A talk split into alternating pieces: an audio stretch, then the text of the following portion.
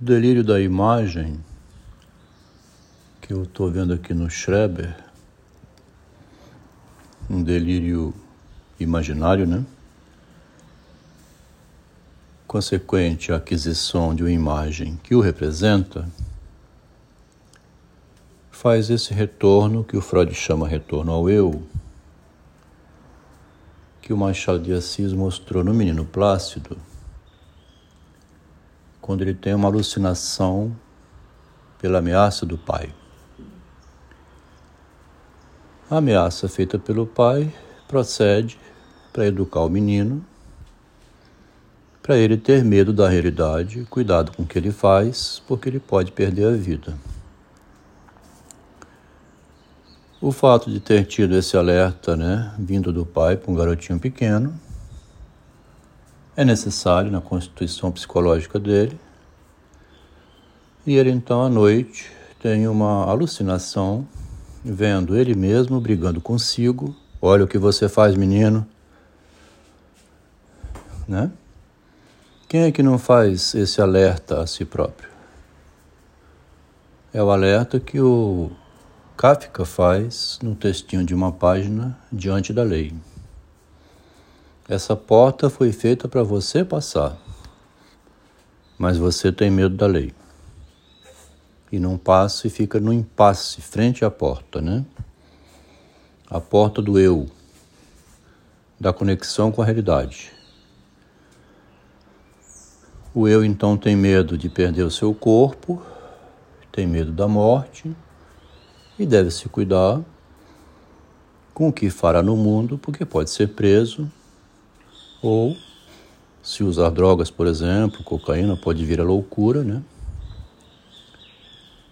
Mas esse delírio da imagem que vai se formando na mente da criança vem através do alerta dos pais que a gente lê na menina Agatli e também no menininho agora que perdeu um tio. E a avó acompanha o garoto morando com a filha. O menininho agora está frequentemente falando da morte. Está chegando aos cinco anos, a morte e a castração definitiva, né? Como desapareceu um tio, viu o tio morto, começou a se questionar então como é que uma pessoa que está em pé, viva e falando, de repente cai morta e não tem mais vida, né? Então o delírio é, da imagem, aí no caso, quase que uma alucinação diante dos olhos dele, é um choque de realidade equivalente ao garotinho plácido. Vem um aviso de que você pode morrer. Ele deve ter escutado alguma coisa sobre o que o tio fazia entre os adultos conversando, a criança está ali, mas está ouvindo, né?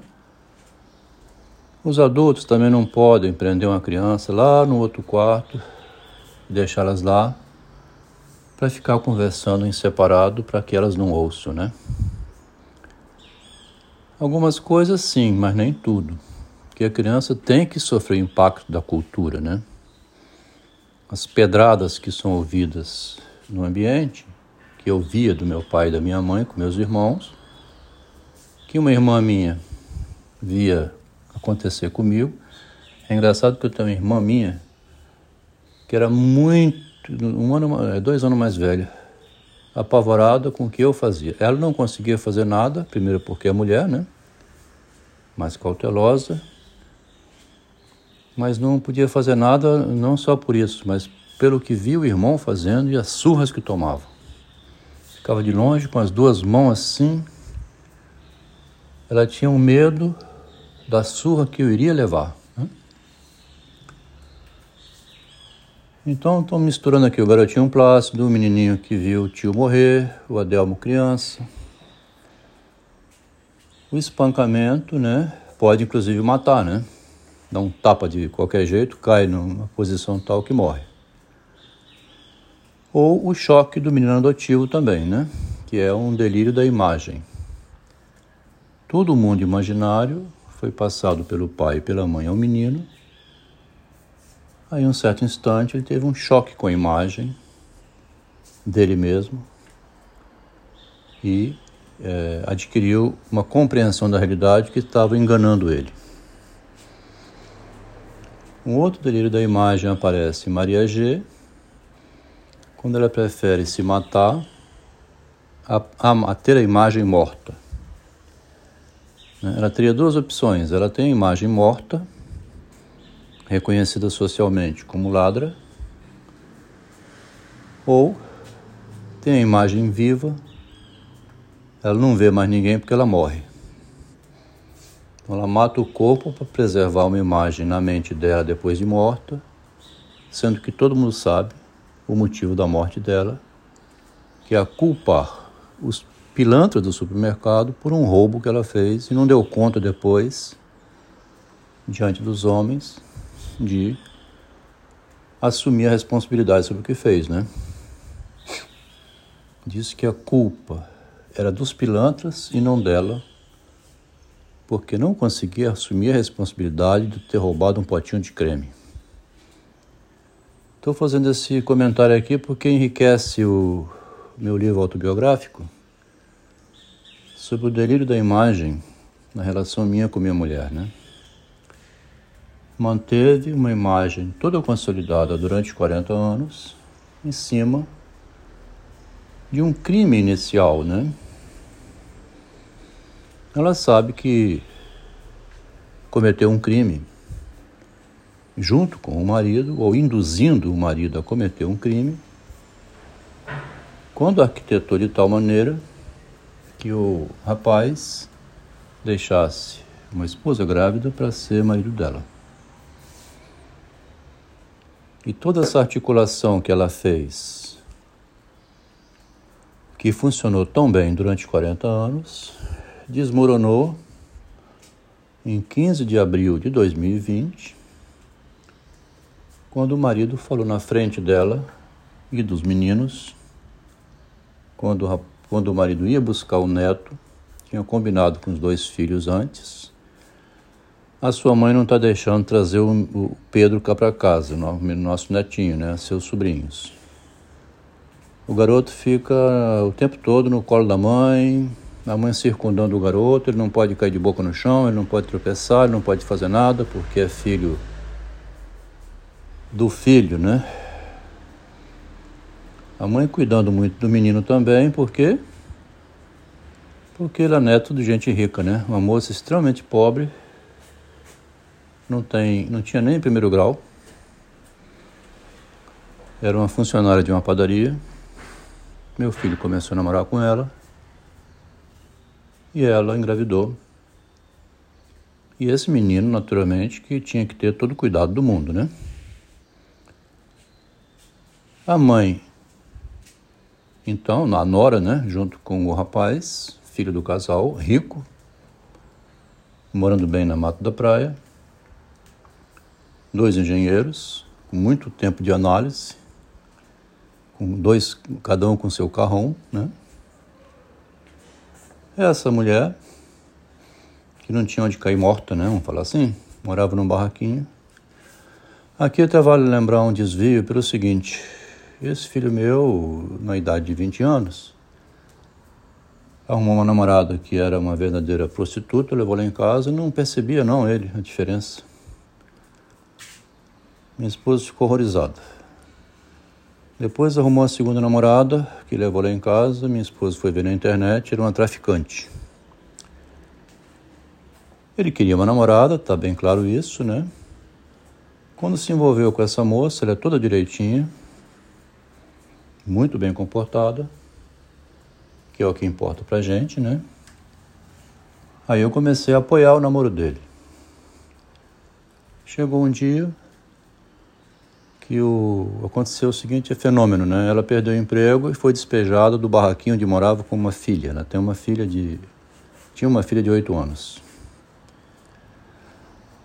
Foi despejada e o meu filho, gostando dela, arrumou com um amigo da gente num, ter, num terreno muito distante aqui de Vitória, onde dificilmente passa um ônibus, arrumou que esse casal iria hospedar, é, cedeu um barraco, né, que existia, uma casinha que existia nesse terreno, para essa moça morar, a pedido do, meu, do nosso filho, né.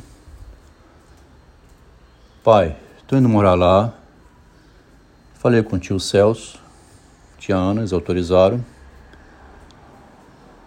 a minha namorada, né, vai morar lá no terreninho deles, município da Serra. Fui criando a situação. No dia que estava para ir mesmo, que era um sábado, como eu tinha um apartamento vago, falei, meu filho, faz o seguinte, lá vai ficar longe demais, né? Eu estou com um apartamento vago, vou hospedar nesse apartamento, porque se um amigo está oferecendo hospedagem, é melhor que eu que sou seu pai, né? É sua namorada. É melhor que eu mesmo ofereça hospedagem. Mais adiante, minha esposa me criticou sobre isso, dizendo: você estava empurrando ela para cima do nosso filho. Não deixe de ser um empurrão, né? Realmente facilitei a vida dela, ficando num apartamento meu. E foi ali que então começou o vínculo do meu filho com essa moça. E foi assim que ela entrou na família, uma origem muito humilde. Os pais são muito pobres. Ela tem cinco ou seis irmãos ao todo. E é, mais adiante, minha esposa mesmo comprou um apartamento e cedeu para o casal onde mora até hoje, com o netinho. Então, essa moça entrou na família desse, por esse caminho e, na época do Covid, em 2020, quando o excesso de cuidado para que não acontecesse nada com o neto, até porque era o motivo dela, entre aspas, vamos falar assim, grosseiramente, uma espécie de ganha-pão, né? Se for compreendido como golpe da barriga, seria o modo da mulher também se sustentar materialmente na vida, o que não tem erro nenhum, né? Haja visto que minha esposa mesmo fez quando me passou a ter esse homem que fala como marido, como uma espécie de golpe, não da barriga, mas outro tipo de golpe. É assim que a mulher também vai vivendo no mundo, né? Ela se pendura em algum homem para com ele seguir na vida. Essa moça então pendurou-se no meu filho, casada com ele, tem um neto. Essa história aqui, agora voltando ao anterior, lá no dia 15 de abril de 2020, um menino com um ano e três meses, é de fevereiro de, é, de 2019, em abril de 2020 tinha um ano e dois meses já estava andando, engatinhando, andando e tudo, mas é, balbuciava nada ainda. Muito grudado na mãe, o tempo todo. Combinei com dois filhos meus, numa conversa privada. Meus filhos, a sua mãe não está deixando de modo nenhum trazer o Pedro para cá. Ela está com um pirraço comigo, porque em janeiro do ano passado, um ano antes, 2019, Junto com esses dois rapazes, arrumamos um jeito dela ser obrigada a autorizar a ida de um deles para Curitiba. Nisso que ela foi obrigada a autorizar, que ela não queria, permitia um rapaz de 17 anos, 18, ir morar em Curitiba. Quando foi obrigada a conceder, vendo que desse modo o marido estava agindo para ultrapassar as negativas dela, ela então combinou com os dois rapazes: Olha, qualquer coisa que seu pai combinar com vocês, vocês falem para mim antes, tá? Para não passar esse vexame que eu passei na casa de minha melhor amiga. Aí, quando eu pedi a eles para me ajudarem contra a mãe, de novo, do mesmo modo que tinha feito um ano antes, eu vou lá buscar o netinho daqui a pouco Preciso que vocês me ajudem. A sua mãe não está autorizando de modo nenhum. e o menino vai ficar autista. É preciso tirar ele da proteção da mãe. Ele tem que brincar, se machucar. Uma vez no apartamento meu, lá em, onde eu morava, brincando, ele botou o dedinho no ventilador, machucou a pontinha do dedo, e minha esposa veio aos gritos, de esberro, com descuido, parecia um, com os olhos arregalados. E tem até um filminho que está salvo com esse dedinho dele machucado. Você vai botar o dedo, né? Botar o dedo na ferida, você vai esticar o braço, você vai fazer o que não deve, se machuca. Isso é o corte da realidade. Por incrível que pareça, a morte do tio fez está fazendo um garoto despertar para a realidade. E uma menininha aqui que fez cinco anos agora, que até minha esposa tinha sugerido, é filha da empregada. Filha da filha da empregada. A filha da filha da empregada tem três meninas.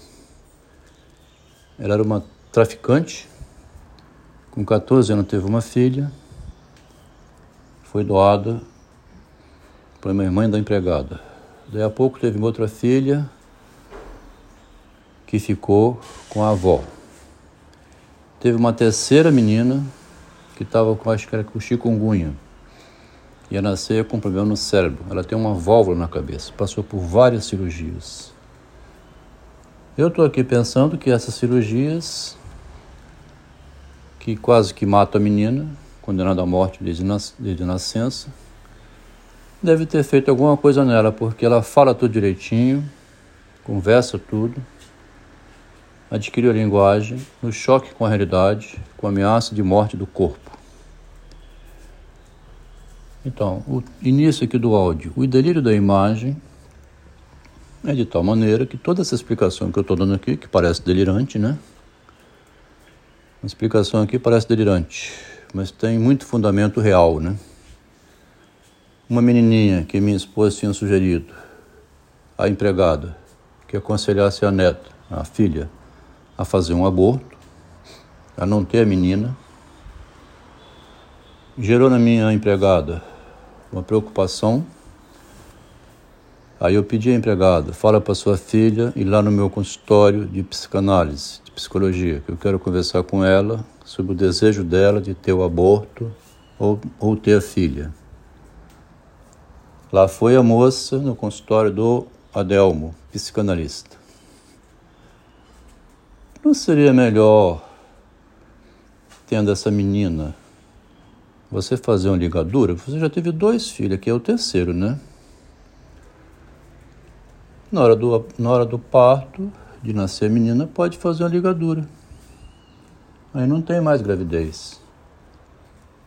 Fiz uma pergunta assim por um desvio, para depois chegar na ideia do, do aborto, né? De se ela queria ou não ter o filho.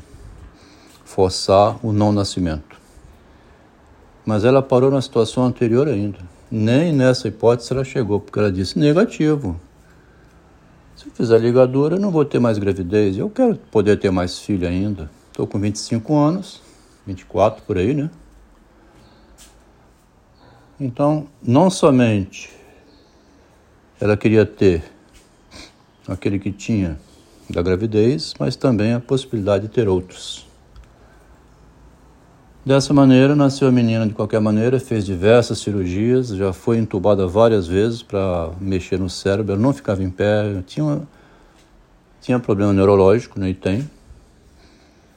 Mas a medicina investiu uma fortuna, ela vai de avião, o Estado está pagando um tratamento caro para essa garotinha. Uma fortuna. Tenho até que confirmar isso, porque ultimamente ela disse que agora paga avião para ir a São Paulo. Estão estudando esse caso, né? Aproveitando essa menina. Essa garota, com 5 anos, tem um corpo todo estranho, mas é uma cabeça super inteligente. Enquanto que o netinho é todo fortinho, né, musculoso, e não adquiriu a linguagem. Então, lá em abril de 2020, dia 15 de abril, quando os meninos comentaram com a mãe, ela ficou sabendo que o marido ia buscar o neto. Assim que eu estou na porta de saída para ir, estou indo lá buscar o Pedrinho, hein? Daqui a pouco estou de volta. Vem minha esposa com os olhos arregalados. Você não vai trazer neto nenhum para cá. Vocês falaram para ela? Tinha avisado a ela, ela sabia, não foi pego de surpresa. Aí eu perdi a cabeça, né? Comecei aos gritos. Porque quando você vê que não consegue realizar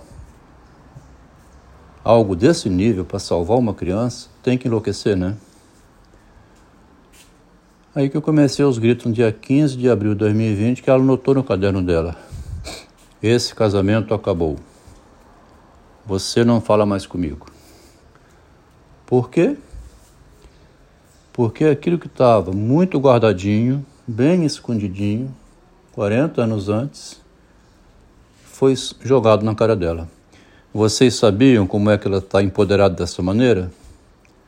Lá no início, quando conheci a sua mãe, minha esposa, ela ficou nua. Era estagiária de engenharia e ficou nua no escritório onde a gente trabalhava. Ela ficou com os olhos arregalados. Quando então a ferida inicial, né? A ferida narcísica, que estava muito bem guardadinha, foi jogada na cara dela e ela tomou um choque. Então, nessa disputa de dois narcisos, dois engenheiros agora, então velhos, né, empoderados, um homem e uma mulher, que estava impedindo essa história que já contei, chegou a esse extremo então que eu estou me interessando aqui nessa reflexão racional que eu faço, né? É como se fosse um detetive. Inclusive o Freud utilizou o Sherlock Holmes lá nas cartas ao Jung. O analista é uma espécie de detetive. O detetive Adelmo aqui então, construindo essa história, remontando essa vida que foi, né? Veio lendo agora o Schreber, na tradução para o francês, que eu estou traduzindo o livro para o francês, do narcisismo.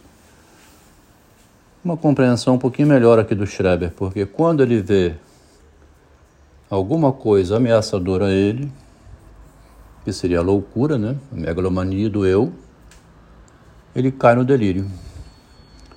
E no delírio cai toda a cultura na mente dele, a origem dos tempos, como é que nascem os homens. Se o garotinho de 5 anos está preocupado com como é que morre, se a Agatha, né, a menininha do Jung, com 4 anos, está preocupado com como é que nasce, a questão é, da onde a gente vem, para onde a gente vai. O Schreber constrói todo um delírio, então por medo da morte, do desaparecimento, também por, por não saber a origem de si mesmo. Instala-se uma confusão mental tão grande na cabeça dele que ele publica um livro maravilhoso que não é lido sob o modo do delírio narcísico de Schreber, do medo da morte, do pavor da loucura, da superpotência da imagem essa ideia do delírio da imagem no narcisismo, então, ajuda a compreender muito bem o delírio de Schreber e também, vamos dizer assim, o delírio de Ovídio, né? Quando ele deixa um livro escrito para não morrer, que é a ideia de Machado de Assis, né? Os escritores literários são deuses que estão no céu. O céu é a obra que eles deixaram e que nós lemos, como a Bíblia, né? O narcisismo surgiu em mim então nessa relação com minha mulher muito inteligente. Ele surgiu como uma contribuição muito grande para interpretar as obras da humanidade, a psicanálise do Schreber, do, do Freud, o livro do Schreber e a teoria do Jung. Porque toda a teoria do Jung é justamente decorrente de um retorno ao eu no Schreber, uma espécie de um Ouroboros, onde o eu retorna a si mesmo O eu se alimenta da sua própria cauda, né, como ele diz, que é aquela figura do Ouroboros, uma cobra que come o próprio rabo. E o homem entra nessa paranoia do eu na experiência, né?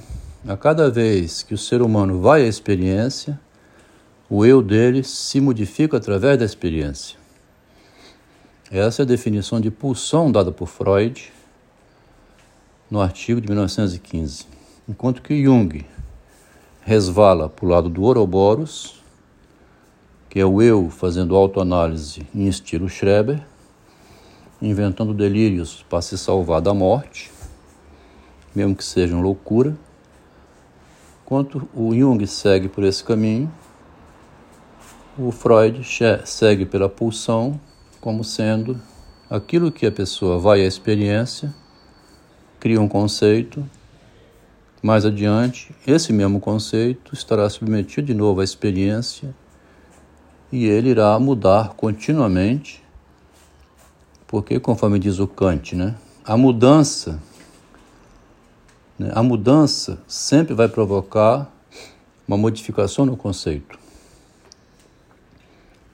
Esse texto aqui em forma de áudio, um pouco longo desta vez, é uma reflexão que estou fazendo para o meu livro autobiográfico em conexão com a tradução francesa do livro do narcisismo e do livro do Machado de Assis. Deu 26 minutos, ficou longo, né? Mas é mais abrangente um pouco do que as anteriores.